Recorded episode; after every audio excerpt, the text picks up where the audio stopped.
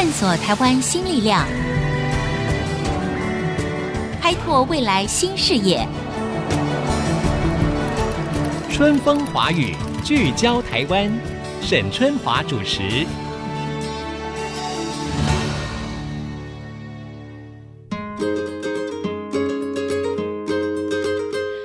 大家好，各位听众朋友，很高兴每个星期呢在空中跟大家见面。那么欢迎大家透过我们的 IC 之音竹科广播 FM 九七点五呢来做我们的这个节目的收听。那也可以透过我们很多的官网的线上平台来做随选即播哦。今天要聊一个什么话题呢？我觉得蛮有趣的哈、哦，那就是种树这件事情。我们以前都会过那个植树节嘛，哈，所以大家都会把植树节说哦，我们要去种一棵树，然后老师就会带着小朋友去种树。可是我们对于种树这件事情，到底种了以后它会产生什么样的好处？而且为什么在最近这几年以来，哈？种树这件事情变成一个全球化的重大的议题哦，那就是我们今天要聊的主题了。那您知道吗？在二零一七年底的时候呢，包括世界自然基金会在内的三大国际环境组织呢，就发起了一项前所未有的二十五年植树跟富裕计划。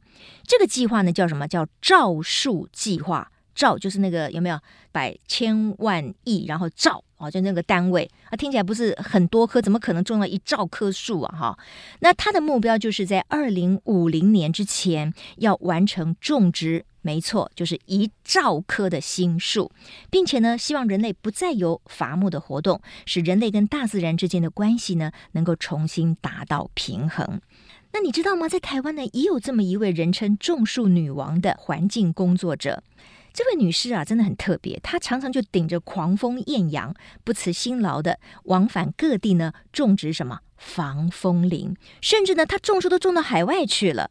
一直到现在呢，她所推动的植树计划，在海内外种植的树木累计呢，已经有六十一万多棵了，参加的人次也逼近了十万人次。哈，这个成果我认为相当了不起了。哈，那么这个守护海岸的绿色长城计划到底是怎么开始的？这位所谓的种树女王是谁呢？为什么她对于种树造林这么的有理想，而且这么的执着呢？今天，哎，我们终于不再透过电话访问了，我们把人呢 请到了我们的节目现场了哈。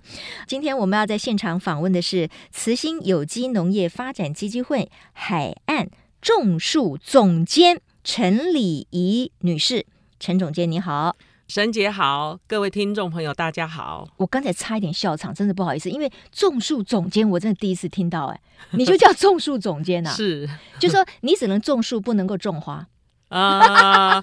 树长好了，花也会跟着好。OK，我当然是开玩笑的啊。我的意思是说，他的种树总监呢，就开宗明义告诉你，他主要关心的呢，就是种很多的树。那种树这件事情，它的背后，尤其是在我们现代的今天呢，它有很深厚的意义。我们要一个一个来聊哈。那首先呢，我就请这个，我就叫你礼仪哈。好，礼仪，我知道在好像二零一八年，是不是有一个叫做全球造树计划的一个启动大会？是。那你去代表台湾参加了这个大会了？是。你也上台致辞了。对，我上台哎发愿说我要种几棵这样子。对，结果呢，你在这个大会致辞的时候，你就喊出说你要结合有志的人士啊，在这个海内外，就是在国际间要种植十亿棵树啊。哇，你这个真的雄心壮志诶！十亿棵树，我觉得凭一己的能力，就算你号召其他的有心人，也是一个很大的目标。你怎么喊出十亿呢？其实这个应该有一点点美丽的错误了哈。啊，怎么说呢？我当时在台上呢，我是觉得说，以我们的能力，最大最大的努力，大概一亿棵就很棒了。一亿，对不对？对 uh-huh. 然后我就要去之前，就跟我同事一个英文也不错的，我问他说，一亿哈的英文是怎么样？我跟他确定一下。对，就他就跟我说 one billion，然后 然后我也觉得哎，one billion 跟 one hundred million，当然 one billion 讲起来比较顺口，啊，对呀，啊，而且响亮啊，对呀，啊，这个豪气干云呐，啊，对，对，对，对，然后我就到台上大声的大喇喇的说我要中 one billion，然后全场就鼓掌雷动，然后主持人就说。哇，You are so ambitious！然后等到我下台，发现 one billion 是一亿的十倍，十亿的时候，我整个人就是惊呆了，惊呆你自己也惊呆了，满身冷汗 啊！这真的是一个美丽的错误，因为我们们知道英文里面其实没有亿这个单位，它百万之后呢是 billion，billion 是十亿的意思啊。那如果我们就要讲一亿的话，应该是 one hundred million。对，赞赞赞，给你鼓鼓鼓掌，谢谢。那问题是你已经发下好语了，所以你现在就要带领大家在全球种十亿棵树，真的有办法吗？我觉得如果用影响力是可以的，是有机会的。对，就说不但是自己种，而且邀请别人一起种，或者把这个技术传授给别人，然后让其他的团队也一起种，嗯、那这样子就有机会。这样子，嗯、我觉得带动的影响力是不可思议的。那事实上，造林哈，就说为什么陈总监你会把种树这件事情变成是你人生一个非常重要的理想理念跟目标哈？种树对于你来说，到底它的意义是什么？它对于全世界的影响又会是什么？嗯，应该说到是我受父亲的影响很多。我小时候，我爸爸一直都带我们到大自然去玩，嗯，甚至我们家呢有一次老房子要扩建，那是一个宿舍，然后房子小，院子大，院子里面有一棵树，结果扩建的时候要遇到树，然后我爸爸说树很珍贵，不能随便砍，所以我们家的房子就把那棵树盖在屋子里。然后像这样的下雨天气啊，像梅雨的下雨天气的时候，树的树干就会。留下雨水，哇哦，流到房子里。你你爸爸真的好特别哦。对，所以你是说你们家小时候的宿舍真的有一棵大树穿越屋顶而出，这样子是吗？对，就是我们住的公家宿舍是有一棵大树的，就我爸爸加盖的时候把树一起盖进去。所以你爸爸就不忍心伤害那棵大树，因为他也觉得大自然非常的宝贵，是树也是很珍贵的资产。对，那这就影响了陈礼仪幼小的心灵，就是对于大自然啦、啊，对于种树这件事情有特别的关怀哈。好，那。我们如果回到说，因为现在全球我知道都在发起种树，因为种树跟可能减碳这件事情，跟整个的气候变迁啦，跟这个让我们的环境可以变得更好，其实它是息息相关的。那就这一点关怀来讲，我们要不要请李毅也跟大家说一下，到底种树它会产生什么样美好的结果？就说树木呢，每一棵树呢，它一年至少也可以减碳十公斤。那如果是很多棵树在一起形成的森林，森林本身的土壤里面的微生物，它也有减碳的效果。它甚至科学家算出来是比树木减碳还要有效。所以树木森林的减碳呢是非常有效的。另外，树木呢，如果森林大到一定程度的时候，它对于气候的调节也很好。像比方说，我们房子如果周围有个树林，我们就冬暖夏凉嘛。对对，对，所以。在整个地球上，大面积的森林也是这样子的，对我们气候的调节。再来，森林里面有很多的小生命，然后它也有很多其他的植物，其实很可能都是我们医药的来源。是，对，是所以它其实对是我们人类现在未来都要依存的，嗯嗯嗯，我觉得是一个宝库吧，我们人类共同的宝藏。OK，好，嗯、我想这个理想的背后，它有这么重大的意义呢。透过陈礼仪总监的说明呢，当然我们就可以了解了哈。那确实，因为最近这数十年来，整整个的气候的变迁的议题啦，环境生态的保育啦，怎么样减碳呢？这是全世界共同的课题嘛。那多种树这件事情，其实在里面就是一个非常重要的关键哈。可是种树其实没有那么简单哦哈，不是像我们小时候老师挖一个洞，然后呢，我们全班的小朋友把手放在那一堆土上面，然后就说哦，我们种了几棵树了，呃，什么五年甲班哦，种了几棵树这样。而且最难的是什么？海岸造林。那我要请礼仪谈一谈，就是说。为什么你们会锁定在海岸边来造林？那我实在很难想象在海岸边怎么样种树诶。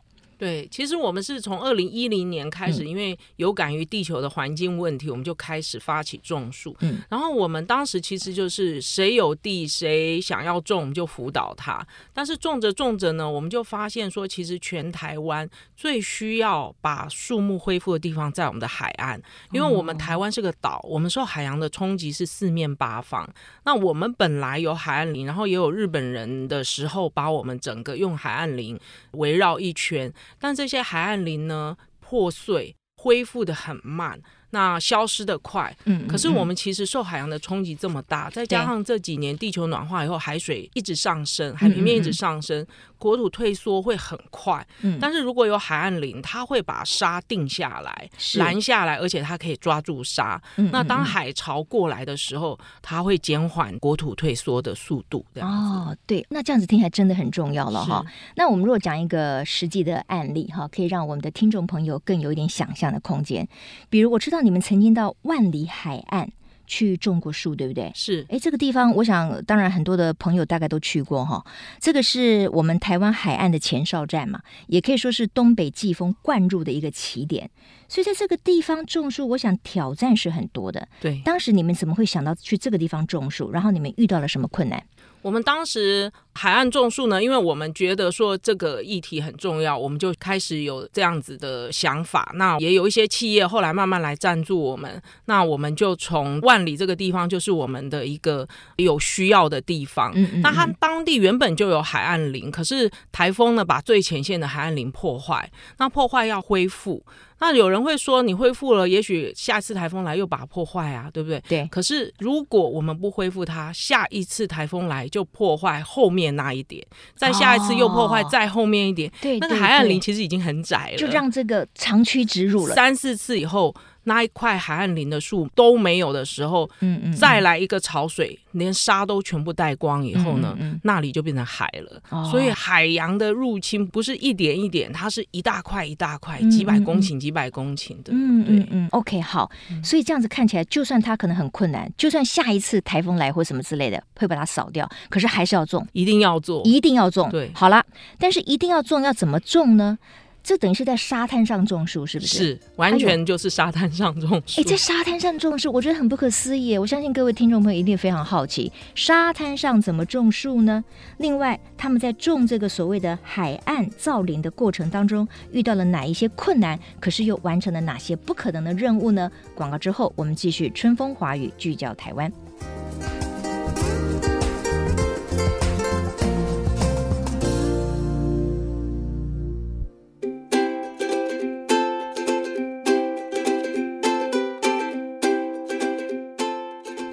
各位听众，欢迎回到春风华语，聚焦台湾。哎，我们今天聊一个非常有趣的，而且是非常有意义的话题，就是种树哈。其实树对我们来说真的非常重要。我们有很多的成语都跟树有关嘛哈。我们也常常把我们生命当中非常重要的人比喻成哦，他是我的一棵大树，有没有？父亲就像一棵大树一样，庇荫着我们，照顾着我们。所以树对我们人类生活上或者是精神上，其实都是有很多层的意义的。那在前一段节目当中呢，我们就跟慈心有机农农业发展基金会海岸的种树总监陈礼仪呢谈到了他们呢发下的这个心愿，就是说，因为种树对整个地球非常重要，他们就选定了在很多的海岸要来造林。所以现在这一段呢，我们就要请教一下这个礼仪，就是说沙滩上怎么种树？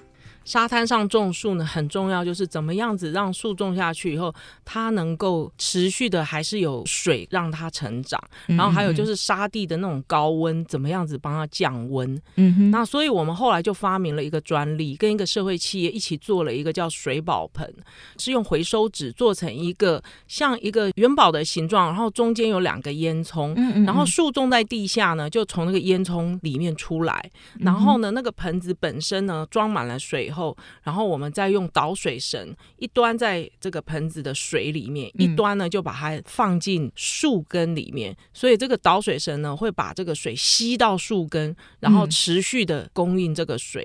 然后再加上这个盆子的整个的体积呢，太阳晒的时候，就算旁边的沙温，其实我们在海边的沙温夏天都七十度，很热啊，七十度，对，对，很烫。对，我记得我们有一个女孩子的义工，她喜欢擦脚趾甲油，结果她寻地回来。他的袜子就跟他的脚趾头粘在一起，因为脚趾甲油融掉了。了 对对，就大家可以想象它多么的热，对对对，对。但是树这么热就会休眠，但是如果有水宝盆的时候，水宝盆底下的地温只有四十度，永远只有四十度。那夏天的时候已经热到在休眠了，但是结果水宝盆底下的树又有持续的供水，温度又还好，它就争取了一个很好的生长季，所以它就会长得。成功率又高，而且呢、嗯、又快。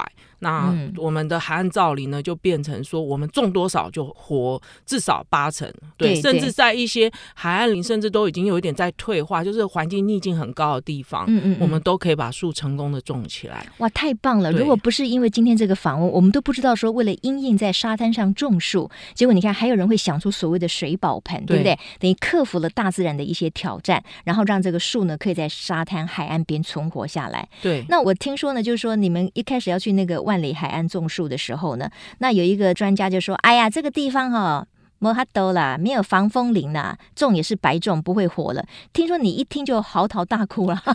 对，他其实哈是应该是这样说啦，嗯，因为那块地需要种大概将近七千棵树，我们就很认真的把树种下去以后，嗯、他看了我们种的树，就是说没有防风围篱去保护那个树的时候呢，是树不会活。嗯，然后他说我的存活率会零嘛。哦，那你都种了七千棵下去了，然后我就就哭了这样子。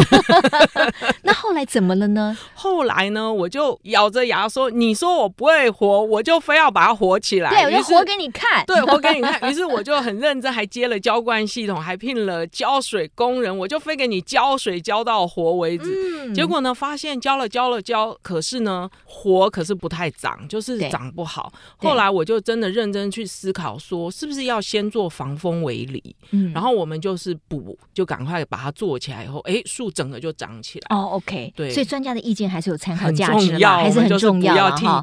对，不要 T K 了，嘿，既然是好的建议，你就赶快把那个防风围篱给它补起来，对不对？所以后来这一片也成功了吗？成功，非常成功哦，恭喜！每棵树都长高了至少三倍，而且现在已经。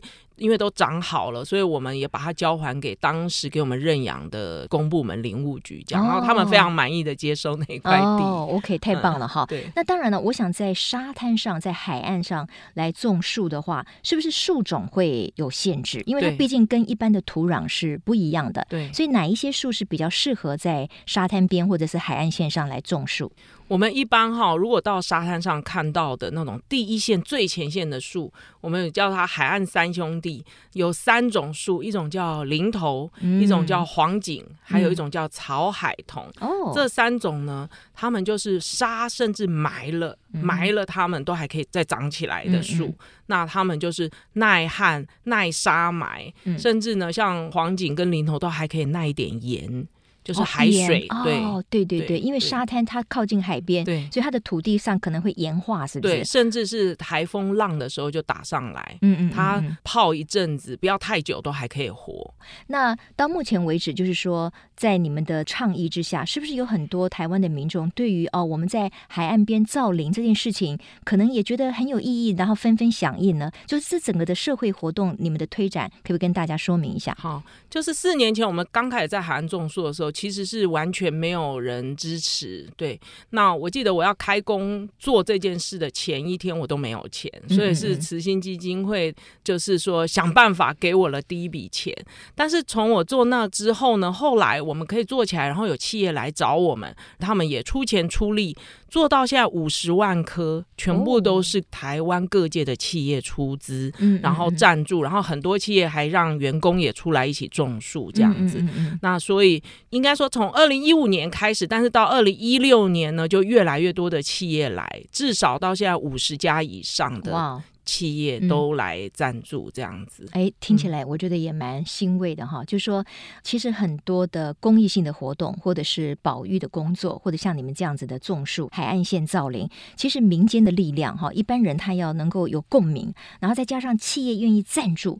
这件事情就可以不断的延续下去。对，那影响力一旦扩充起来，其实那就会持续的、永续的发展下去。哈，是。好，看起来呢，台湾各地呢有不少的企业跟很多的民众呢都纷纷响应种树这件事情。那你们接下来还有哪一些计划呢？有没有特地要到哪些地方去种树呢？像明年呢，新竹的海岸就是我们一个造林的重点。哦，真的啊？对，哦、我们即将在新竹的海岸呢，主要是南寮，我们要种三万棵树。哦，然后这些树都需要。企业来认养，嗯嗯嗯，那认养以后，我们就好好照顾的时候，哎，我们的海边的树就会长起来。所以，我们很想邀请，尤其是竹科的企业呢，来自己的海岸自己种，对，自己种，对。哎，那你就来对地方了。你知道，我们这个 IC 之音就是竹科广播哈，我们主要的 base，我们的基地就是在新竹科学园区。那有很多的新竹科学园区的一些科技公司啦，或者是这些上班族的朋友呢，都会收听我们这个节目哈。所以呢，我们。把这个讯息发布出去之后呢，我相信我们在竹科这个地方也会获得很大的回响。大家一起来种树，来救我们自己的海岸线。期待竹科的有志之士和我们一起过来。嗯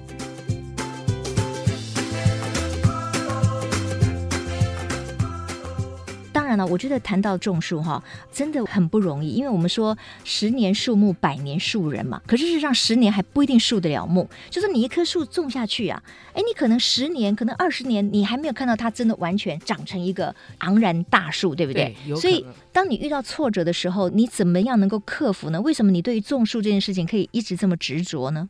我就是小时候受父亲影响，我后来呢也在国家公园工作。那我在国家公园的时候，看到森林对我们人的生活，对每一个生命的存活是那么的重要。我们喝的干净的水，我们呼吸的每一口新鲜的空气，其实都靠森林。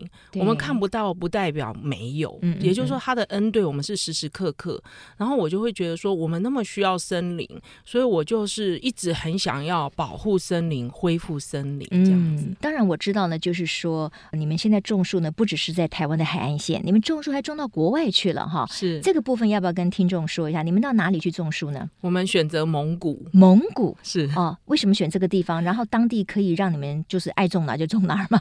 对，因为蒙古哈，第一个在亚洲，就是说我们距离上也还可以这样子。嗯、再来，他们那边呢是一个半沙漠草原环境，其实跟我们在海边种树很类似。嗯、对，我们用我们的功法，用我们的水宝盆在那里是可以成功的。嗯嗯，对，大家觉得难，可是因为我们已经被台湾的海岸呢历练成了都不怕难，然后各种方法也都有的，嗯、所以对我们而言去那里也只是类似环境的延伸而已。嗯嗯嗯，然后另外就是蒙古戈壁的沙尘暴，三天就吹到台湾，哦、十天吹到美国加州。哦，所以在那边好好种树，对我们也是个保护哦。对对，所以我虽然远在异乡，可是我对台湾还是直接贡献，甚至半个地球。对对对对。对哇，很棒！而且现在就是地球村的概念。是，你看这次的这个 COVID-19 这个新冠肺炎病毒的疫情，就是全球联动的如果我们台湾守好了，当然很棒。可是国际间如果没有好，其实你这个整个的国际交通也不能够互动，对不对？对，所以大家要一起好才行哈。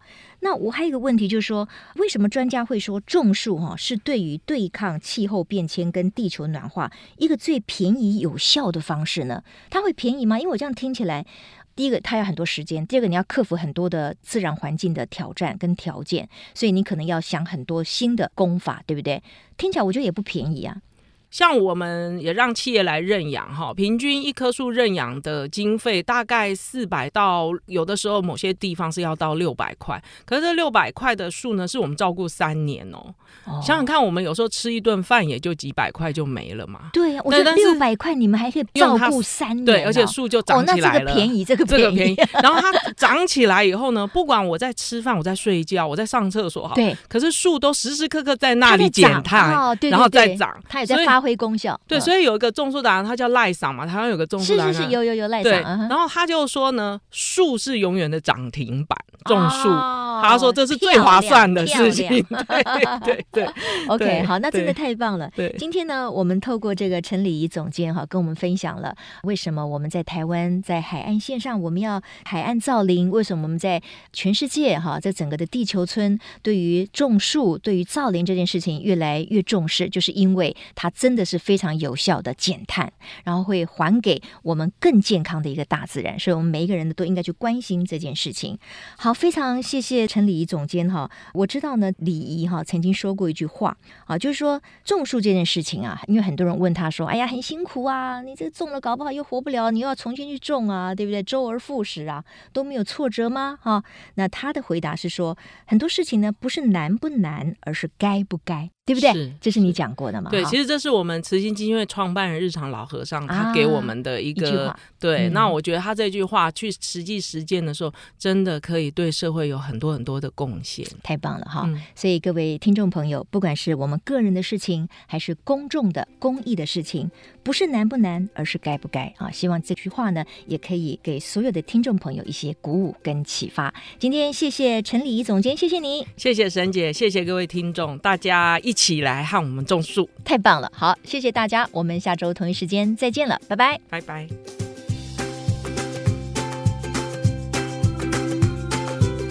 本节目由世界先进机体电路赞助播出，探索真相，开拓未来。世界先进机体电路与您一起聚焦台湾。